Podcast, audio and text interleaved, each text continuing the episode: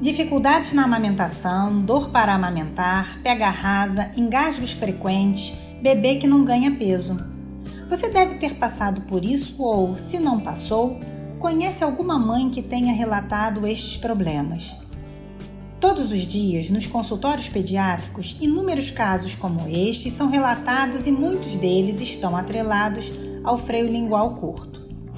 No dia 20 de junho, comemoramos o Dia Nacional do Teste da Linguinha.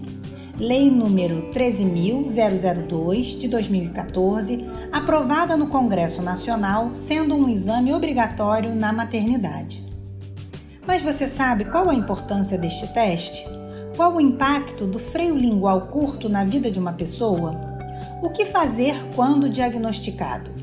Eu sou a professora Maria Isabel e este é o NTO Podcast UERJ com o tema Teste da Linguinha. Você sabe o que é?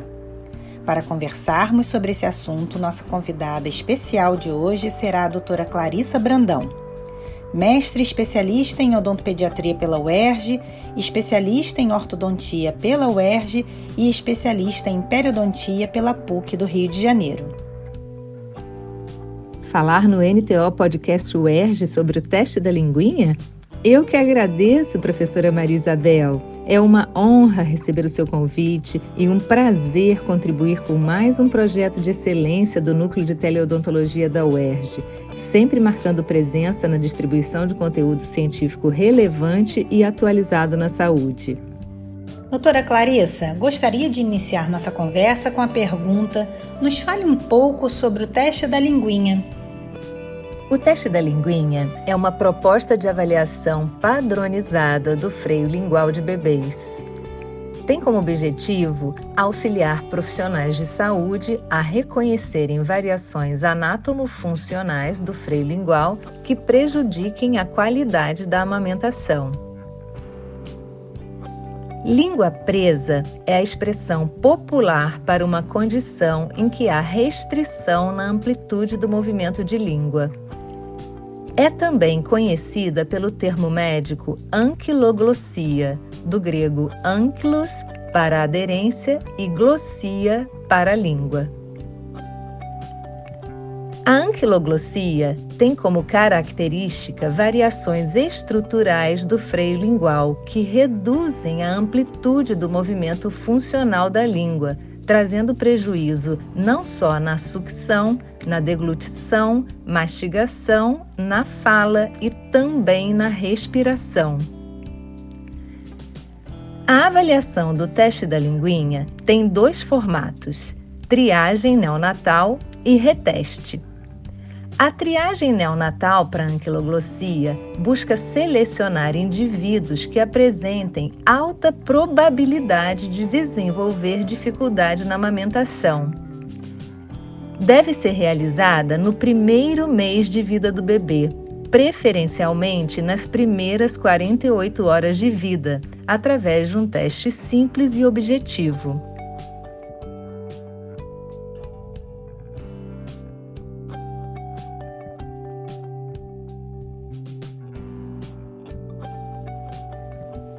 Já o reteste tem objetivo diagnóstico é uma avaliação mais abrangente e que vai além da avaliação oral. Ao aplicá-lo, busca-se apoio à suspeita clínica de anquiloglossia. É indicado para bebês de 1 a 6 meses de vida que manifestem dificuldade na amamentação e também para os bebês que receberam pontuação na triagem que indique a retestagem. No Brasil, a triagem neonatal para anquiloglossia pode ser realizada por meio de dois protocolos. O indicado pela Lei Federal 13.002 de 2014, que é o Protocolo de Avaliação do Frênulo da Língua em Bebês, e o Protocolo Bristol, indicado pela Nota Técnica 35 de 2018 do Ministério da Saúde, ambos com seus respectivos scores. E como fica a pontuação? No protocolo indicado pela lei, a pontuação varia de 0 a 12 pontos, sendo o resultado positivo a partir de 7 pontos. No protocolo Bristol, A pontuação é no formato decrescente e sugere graduações das aderências linguais. Varia de 0 a 8 pontos, sendo positivo de 0 a 5 pontos e considerado grave de 0 a 3 pontos. No reteste, exame proposto apenas pelo protocolo da lei, a avaliação soma 25 pontos e resultados iguais ou acima de 13 pontos sugerem haver indicação de alívio cirúrgico. A técnica de alívio cirúrgico preconizada na maioria dos lactentes com anquiloglossia é a frenotomia ou pique lingual. Quando bem indicado, o pique lingual busca reduzir de imediato a tensão na área de dobra do assoalho de boca de forma simples, sendo abordado somente a camada mucosa e por vezes também a face muscular. Vale lembrar que no pique lingual não se considera abranger feixes musculares. Desde 2014, o teste da linguinha passou a integrar a lista dos testes de triagem neonatal realizados no Brasil pelo SUS. Assim como os demais testes do pezinho, do olhinho, da orelhinha e do coraçãozinho, o teste da linguinha veio somar na atenção e cuidados ao neonato, buscando dar vistas não só à qualidade de vida da díade, mãe-bebê, mas principalmente à longevidade da amamentação que hoje ainda é um objetivo de saúde pública no Brasil. E para as pessoas entenderem, o que significa freio lingual curto?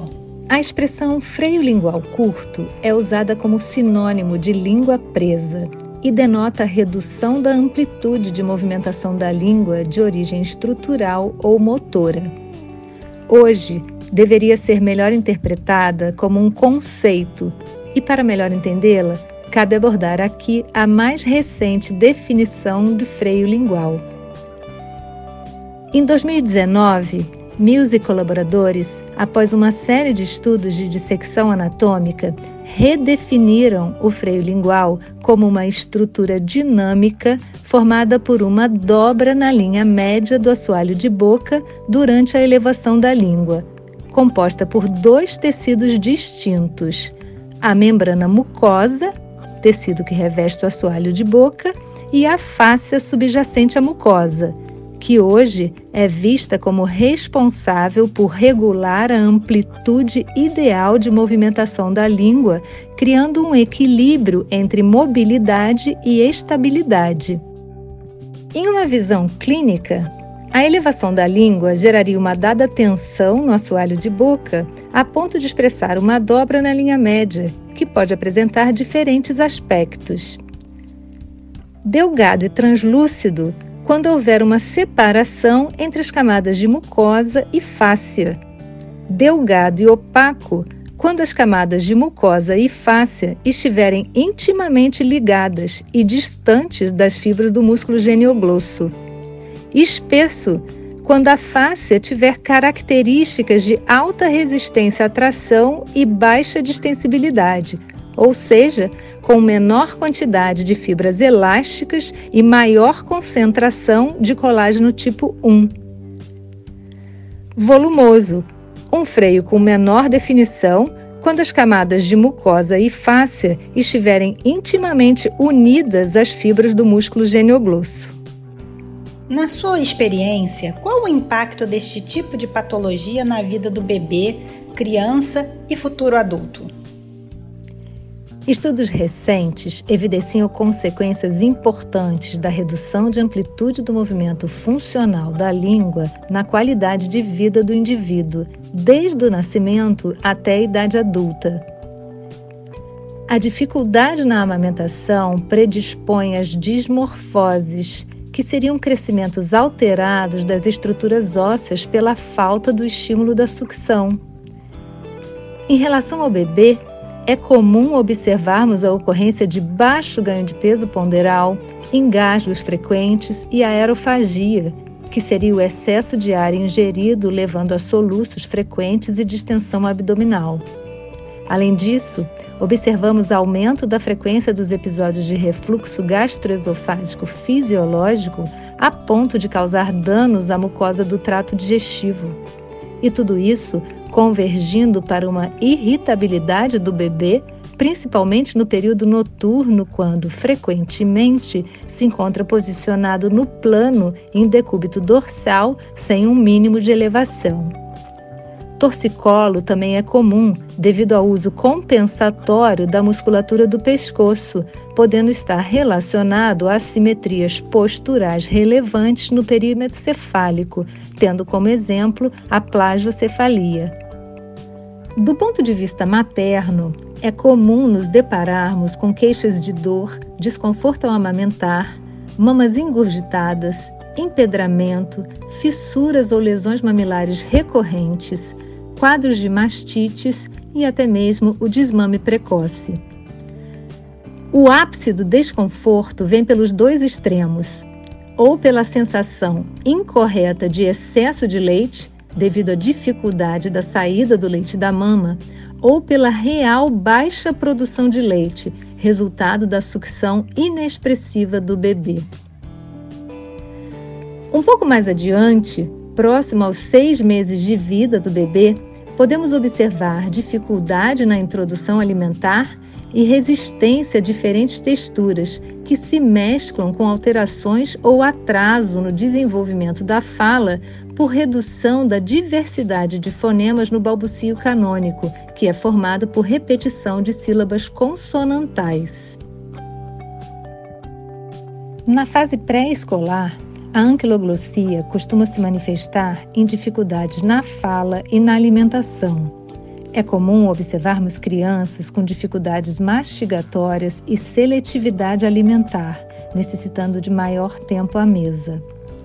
O palato se aprofunda e fica evidente a atresia maxilar transversa, levando a alterações na dentição, como mordida cruzada posterior. Otites recorrentes e hiperemia das amígdalas e adenoides podem também estar associadas. Na adolescência é quando as alterações dentárias se mostram ainda mais evidentes, podendo também ser observado uma tendência à postura cifótica e certa introspecção. O adulto com anquiloglossia pode apresentar alterações na fala, embora nem sempre perceptíveis devido a compensações na articulação dos fonemas. É comum observarmos história de dificuldades respiratórias, geralmente associadas apenas a um simples desvio de septo.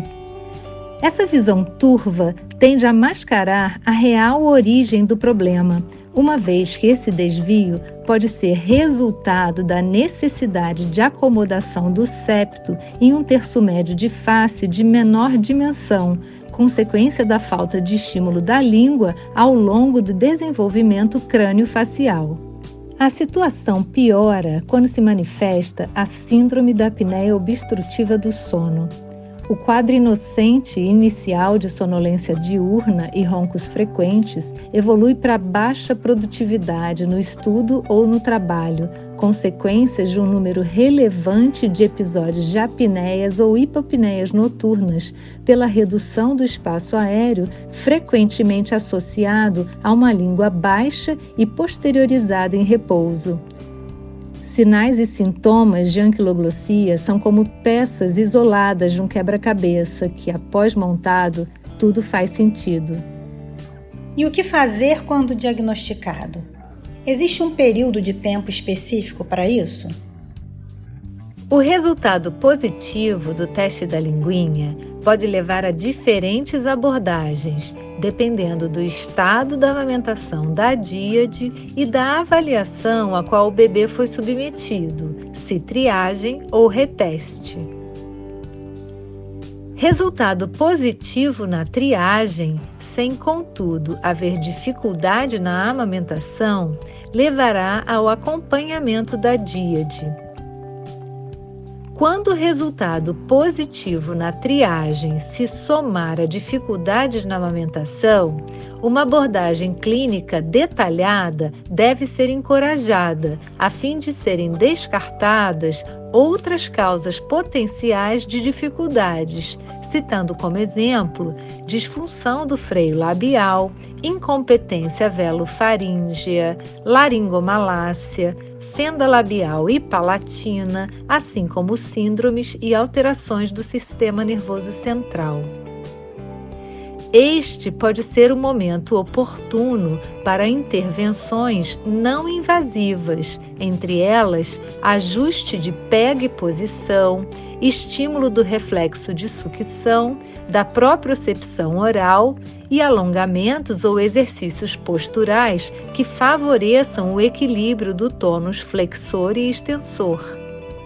Já um quadro de dificuldade na amamentação, somado a um resultado positivo no reteste, deve ser interpretado como uma confirmação diagnóstica de anquiloglossia e o alívio cirúrgico passa a ser considerado.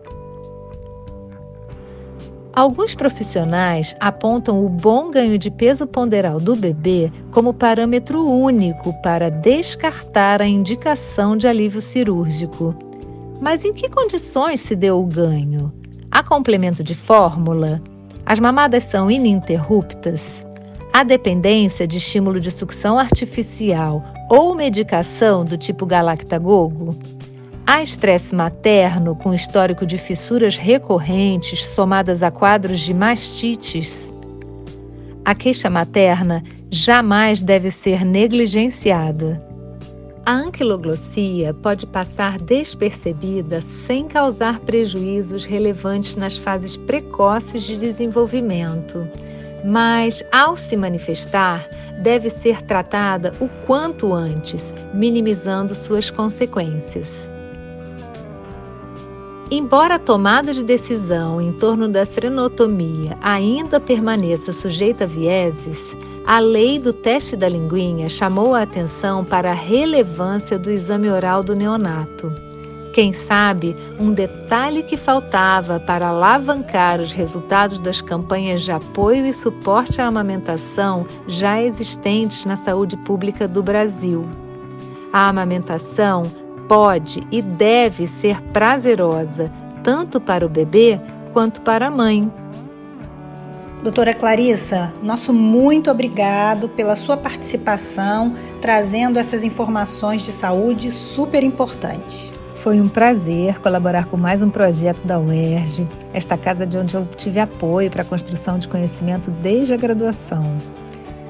Aproveito também para parabenizá-la não só pela iniciativa do MTO Podcast UERJ, mas pela relevância de todos os seus projetos na área de saúde.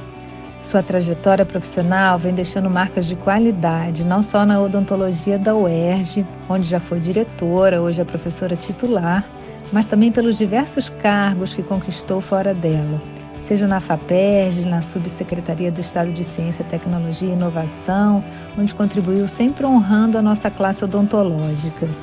Estar a seu lado na divulgação de conteúdo científico via Teleodonto UERJ é um motivo de aprendizado e que venham mais projetos com a sua qualidade, professora Maria Isabel. Este foi o NTO Podcast UERJ, trazendo informações científicas embaladas pelo grupo Zoe Trio com a música Road Back Home. Eu sou a professora Maria Isabel e vocês podem nos acompanhar e ouvir através de nossas mídias no Facebook, Instagram e Spotify. Acesse o nosso site teleodonto.erg.br.